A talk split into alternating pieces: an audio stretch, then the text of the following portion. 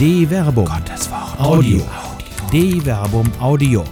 Die Bibel zu Fragen der Zeit. Berufung ist kein Gnadenlos. Neutestamentliche Überlegungen zur Wiederentdeckung der Charismenorientierung von Dr. Werner Kleine. Die Kirche der Neuzeit entdeckt das Charisma. Wieder einmal.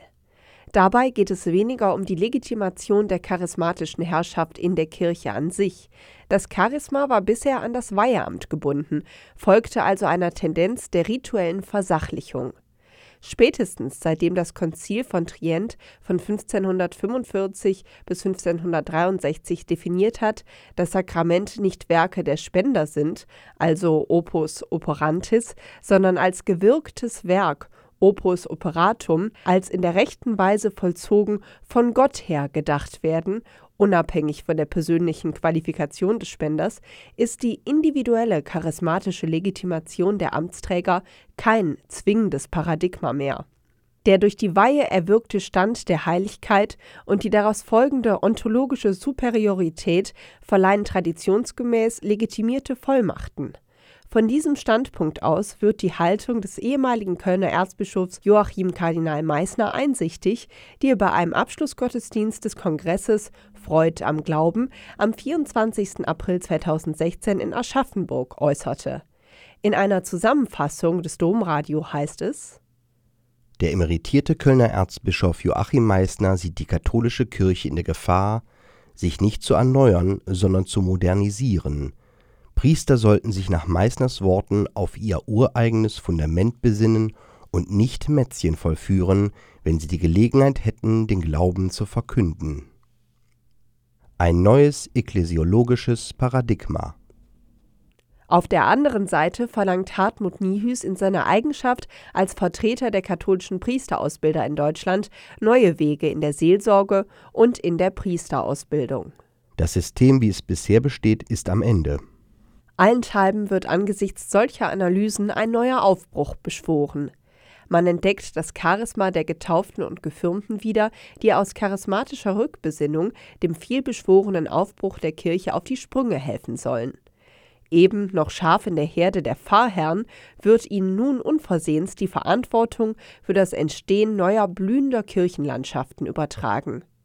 So rief etwa der Bamberger Erzbischof Ludwig Schick bei der Beauftragung ehrenamtlicher Ansprechpartner für die Gemeinden in seinem Bistum auf, nicht über den Mangel hauptamtlicher pastoraler Mitarbeiterinnen und Mitarbeiter, seien sie geweiht oder ungeweiht, zu klagen und mahnte Wenn unsere Gläubigen eine Kirche im Aufbruch werden und die Getauften aus ihren Gemeinden blühende Oasen des christlichen und kirchlichen Lebens bilden, dann wird es auch wieder mehr und bessere frohere und engagiertere Priester geben.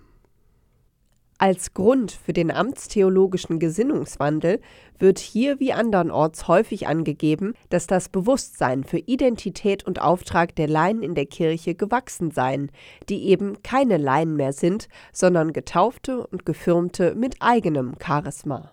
Ein Hoch auf das Charisma. Charismenorientierung ist das schlagende Argument der Zeit. Häufig bemüht man hierfür die vermeintlich charismatischen Anfänge der Kirche.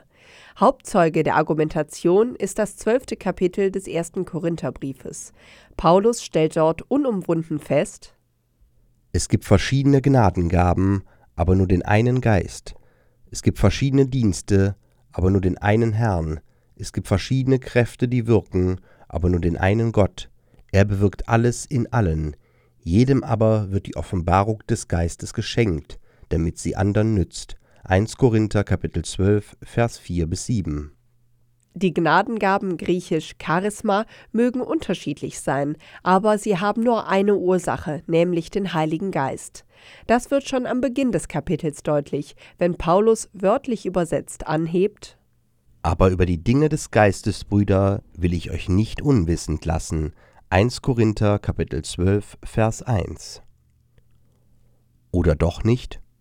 Das Wort Charisma fehlt hier, wird sowohl in der Einheitsübersetzung als auch in der revidierten Übersetzung der Lutherbibel von 1984 eingefügt, sodass dort von den Gaben des Geistes die Rede ist. Das nimmt dem Text seine Dynamik, geht es Paulus doch nicht primär um die Charismen, sondern um deren Ursprung im Heiligen Geist. Genau das führt er ja auch in den einleitenden Versen aus. Als ihr noch Heiden wart, zog es euch, wie ihr wisst, mit unwiderstehlicher Gewalt zu den stummen Götzen. Darum erkläre ich euch, keiner, der aus dem Geist Gottes redet, sagt, Jesus sei verflucht. Und keiner kann sagen, Jesus ist der Herr, wenn er nicht aus dem Heiligen Geist redet. 1 Korinther Kapitel 12 Vers 2 bis 3. Der Heilige Geist ist also die Ursache von allem in allen. Und der Heilige Geist kennt keine Über- oder Unterordnungen. Der Hinweis an die Korinther ist offenkundig angesichts der Zerstrittenheit der Gemeinde notwendig. Paulus singt also nicht das hohe Lied auf das Charisma an sich. Er scheint das Charisma eher zähmen zu wollen. Die Charismenorientierung der Gemeinde droht die Einheit der Gemeinde in Gefahr zu bringen. Gerade deshalb muss die Gemeinde an den Urheber der Charismen erinnert werden. Niemand hat ein Charisma aus sich heraus und zum Ruhm seiner selbst.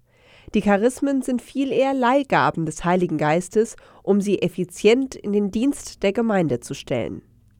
Dem einen wird vom Geist die Gabe geschenkt, Weisheit mitzuteilen, dem anderen durch den gleichen Geist die Gabe, Erkenntnis zu vermitteln, dem dritten im gleichen Geist Glaubenskraft, einem anderen immer in dem einen Geist die Gabe, Krankheiten zu heilen, einem anderen Wunderkräfte, einem anderen prophetisches Reden, einem anderen die Fähigkeit, die Geister zu unterscheiden, wieder einem anderen verschiedene Arten von Zungenrede, einem anderen schließlich die Gabe, sie zu deuten. 1 Korinther Kapitel 12, Vers 8 bis 10. Das Wechselspiel von Begabung und Beauftragung ist deutlich zu erkennen. Die Gnadengabe wird erst im Gegenüber des Begabten wirksam. Jeder Begabung ist deshalb zwingend ein Auftrag zugeordnet, ohne den das Charisma gar nicht wirksam wird. So wird die Energie, griechisch Energein, des Geistes im Charisma wirksam. Das alles bewirkt Energai, ein und derselbe Geist. Einem jeden teilt er seine besondere Gabe zu, wie er will. 1 Korinther Kapitel 12 Vers 11 Die Autorität des scheinbar Ehrlosen Paulus desillusioniert die Korinther.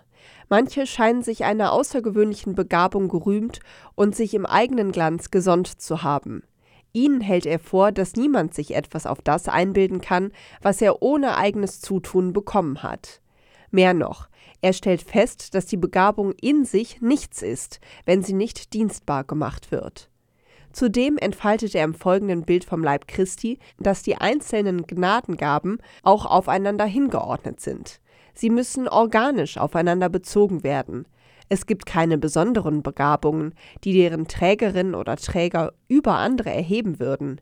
Im Gegenteil, die Begabung bleibt Auftrag, dessen Erfüllung der Begabte als Schuldner dem Heiligen Geist als Gläubiger gegenüber zu verantworten hat. Jeder Zwietracht, der durch ein Pochen auf die eigene eingebildete Außergewöhnlichkeit und Superiorität entsteht, wird deshalb von Paulus in die Schranken gewiesen. Denen, die wir für weniger edel ansehen, erweisen wir umso mehr Ehre, und unseren weniger anständigen Gliedern begegnen wir mit mehr Anstand, während die Anständigen das nicht nötig haben. Gott aber hat den Leib so zusammengefügt, dass er dem geringsten Glied mehr Ehre zukommen ließ, damit im Leib kein Zwiespalt entstehe, sondern alle Glieder einträchtig füreinander sorgen. Wenn darum ein Glied leidet, leiden alle Glieder mit, wenn ein Glied geehrt wird, freuen sich alle anderen mit ihm. Ihr aber seid der Leib Christi, und jeder einzelne ist ein Glied an ihm. 1 Korinther Kapitel 12 Vers 23 bis 27. Es ist bemerkenswert, wie Paulus mit gehöriger Ironie auf seine Adressaten einwirkt, wenn er vor allem die Glieder des Leibes erwähnt, die die Menschen für weniger edel ansehen. Jeder, der schon einmal unter Darmbeschwerden gelitten hat, weiß, was hier gemeint ist. Der Darm gehört zu den Organen, über die man nicht gerne spricht. Aber gerade er kann bei Nichtfunktionieren äußerst unangenehme Beschwerden mit nicht unerheblichen Begleiterscheinungen hervorrufen, die dem Leib mit Flatulenz und Diarrhoe jede Würde und Integrität zu nehmen imstand sind. Dem scheinbar unwürdigsten Glied am Leib gebührt zum Wohle des Ganzen also nicht umsonst eigentlich die größte Ehre. Begabung kann man erwerben. Die Überheblichkeit des Einzelnen ist also nicht gerechtfertigt. Die Gnadengabe, das Charisma, ist zuerst unverdiente Gabe, auf die man sich nichts einbilden kann. Im Gegenteil, mit Blick auf den Geber der Gabe müssten die Träger der Gnadengabe eigentlich ein heiliger Schrecken angesichts der mit der Gabe verbundenen Verantwortung der Aufgabe befallen. Das gilt insbesondere für die Gaben, die Paulus aus den anderen hervorhebt. So hat Gott in der Kirche die einen als Apostel eingesetzt, die anderen als Propheten, die dritten als Lehrer, ferner verlieh er die Kraft, Wunder zu tun, sodann die Gaben, Krankheiten zu heilen, zu helfen, zu leiten, endlich die verschiedenen Arten von Zungenrede. 1 Korinther Kapitel 12 Vers 28. Es sind besondere Gaben und Verantwortungen, die mit diesen Charismen verbunden sind. Es sind die Eigenschaften, die mit einer speziellen Autorität im Sinne der Gemeindeführung verbunden sind. Apostel, Propheten und Lehrer dienen vor allem der Verkündigung des Wortes. Wundertäter und Heiler setzen Zeichen. Alle diese Gaben zusammen setzen also das Werk Jesu nach seiner Art in Wort und Tat fort. Gerade nach diesen Gaben sollen die Glaubenden streben. Strebt aber nach den höheren Gnadengaben. 1 Korinther Kapitel 12 Vers 31. Paulus verwendet hier das Verb zelon, das wörtlich sich eifrig bemühen bedeutet. Das ist bemerkenswert, betont Paulus doch wenige Verse zuvor, wie eben gesehen, den Wert gerade der vermeintlich niedrigen Begabungen. Charisma und Profession Hinter den Gedanken des Paulus steckt tatsächlich eine doppelte Strategie. Zum einen macht er deutlich, dass jede Begabung auch Entwicklung benötigt. Es ist wie mit einem außergewöhnlichen Talent. Ein beispielsweise talentierter Fußballspieler wird erst dann erfolgreich, wenn er das grundlegende Talent pflegt und trainiert. Auch die Gnadengaben benötigen eine solche Entwicklung und Ausbildung. Die Grundanlage an sich genügt nicht. Das Studium als semantischen Äquivalent zum griechischen Selon ist unerlässlich. Charismenorientierung bringt immer auch Professionalisierung mit sich. Ist das Charisma oder kann das weg? Es gibt aber noch einen zweiten Gedanken. Er bezieht sich auf die Zungenrede, die Paulus zwar mehrfach im Zusammenhang mit den Charismen der Prophetie und Lehre erwähnt, die aber eben nicht in den sich in Wort und Tat ereignenden Verkündigungsauftrag der Charismen einordnen lässt. Die Zungenrede bleibt hier merkwürdig außen vor, scheint aber gleichwohl in der korinthischen Gemeinde von besonderer Bedeutung gewesen zu sein. Paulus wird auf die Zungenrede noch kritisch zu sprechen kommen.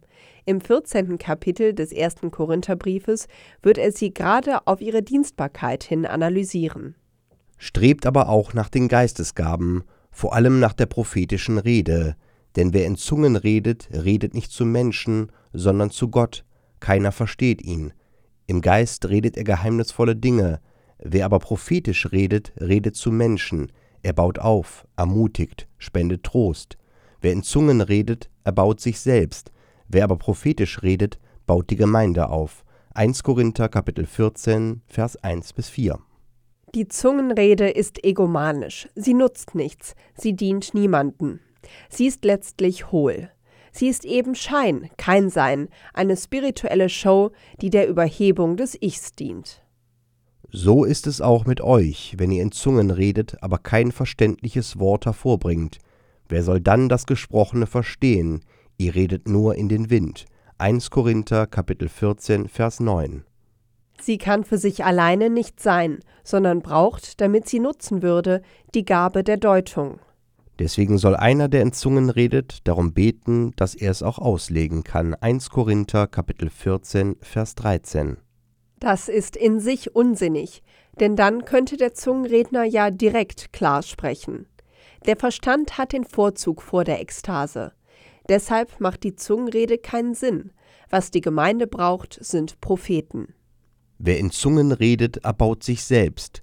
Wer aber prophetisch redet, baut die Gemeinde auf.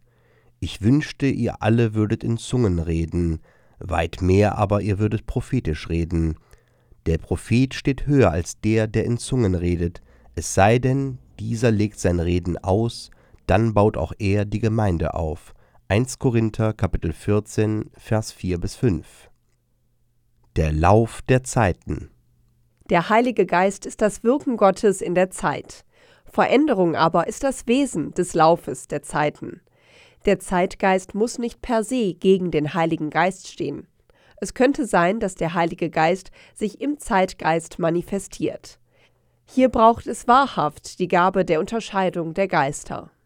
Nun deuten aber gerade die Zeichen der Zeit auf eine fundamentale Veränderung in der Kirche hin, von dem manche mittlerweile unumwunden feststellen, dass ihr System wankt. Die Veränderungen sind so weit fortgeschritten, dass das traditionelle Argument nicht mehr ausreicht. In diesen Zeiten der Verunsicherung sucht man nach neuen Paradigmen, nach einem charismatischen Neuanfang. Das Schlagwort von der Charismenorientierung bildet das als pastoraltheologisches Paradigma ab. Dabei darf Folgendes nicht übersehen werden. Erstens. Charismen ergehen sich nicht in Begabungen, die einfach da sind. Charismen sind keine Hobbys, etwas, das einem bloß Spaß macht. Charismen erweisen sich vor allem darin, dass sich in ihnen das Wirken, Energie des Heiligen Geistes am anderen ereignet. Zweitens. Charismen erfordern Ausbildung und Training. Charismenorientierung ist deshalb aufwendig. Sie bedarf der Professionalisierung. Sie taugt nicht als schnelles Heilmittel, das mehr sein will als ein pastorales Placebo. Drittens. Charismen definieren sich nicht selbst. Für Paulus ist der Heilige Geist der Urheber der Charismen, die zielgerichtet dem Aufbau der Gemeinde dienen. Im Zentrum stehen da die Gaben der Verkündigung in Wort und Tat. Adressaten der Verkündigung sind dabei sowohl Glaubende wie Unglaubende. Viertens. Charismen nimmt man nicht. Man hat sie nicht. Sie werden gegeben. Der pastoraltheologische Paradigmenwechsel schlechthin ist deshalb vor allem ein Strategiewechsel. Es kann nicht mehr darum gehen, ob sich jemand berufen fühlt, sondern ob jemand berufen wird. Die Berufung ist konkret akustisch hörbar. Eine Befähigung muss entdeckt und ausgebildet werden. Dann erfolgt eine Beauftragung. So machte es nach Auskunft der Apostelgeschichte schon Paulus selbst, der nach der Erstverkündigung in Gemeinden Leiter bestellt. In jeder Gemeinde bestellten sie, Paulus und Barnabas, durch Handauflegung Älteste und empfahlen sie mit Gebet und Fasten dem Herrn, an den sie nun glaubten. Apostelgeschichte Kapitel 14, Vers 23. Krass konkret Berufung. Berufung ist also keine Befindlichkeit, sondern ein objektiver Aufruf irdisch wirklicher Qualität, wie ihn auch die Apostel selbst unmittelbar vernommen haben. Als Jesus am See von Galiläa entlang ging, sah er zwei Brüder, Simon genannt Petrus und seinen Bruder Andreas. Sie warfen gerade ihr Netz in den See, denn sie waren Fischer. Da sagte er zu ihnen, Kommt her, folgt mir nach, ich werde euch zu Menschenfischern machen. Matthäus Kapitel 4, Vers 18 bis 19. Matthäus bringt es auf den Punkt. Die Berufung ist ein konkret hörbarer Auftrag, mehr noch, ein Befehl, der wörtlich übersetzt hinter mich, griechisch opiso mu heißt. Dem Befehl folgt der Hinweis auf das zu etwas gemacht werden, poiein, also einer Phase der Ausbildung und Prägung. Beides zusammengenommen bedeutet das aber auch Lernen an dem, hinter dem man ist, auf den man als Vorbild schaut. Wahrlich, wenn man das Wort Gottes ernst nimmt, dann gibt es einen eklatanten Mangel an Berufungen. Der gründet aber nicht im mangelnden Gebet um dieselben oder um die Taubheit der vermeintlich Berufenen. Berufung ist kein spirituelles Mätzchen. Im biblischen Sinn hingegen fehlt es schlicht am Mut und der Beobachtungsgabe derer, die in der Nachfolge Jesu selbst den Auftrag haben, die Kirche zu leiten. Sie könnten auch heute noch berufen, Propheten, Lehrerinnen, Heiler und Leiterinnen, Verkünderinnen und Verkünder in Wort und Tat. Es gibt die längst, die die charismatischen Grundlagen haben. Sie müssen nur ausgebildet und in die Verantwortung berufen werden. Das geht weit über den Ruf nach vorschnellen Lösungen hinaus. Es wäre freilich ein wahrhaft charismatischer Aufbruch mit Zukunft. Eine Produktion der Medienwerkstatt des katholischen Bildungswerks Wuppertal Solingen-Remscheid Autor Dr. Werner Kleine. Sprecher Jana Turek und Marvin Dillmann.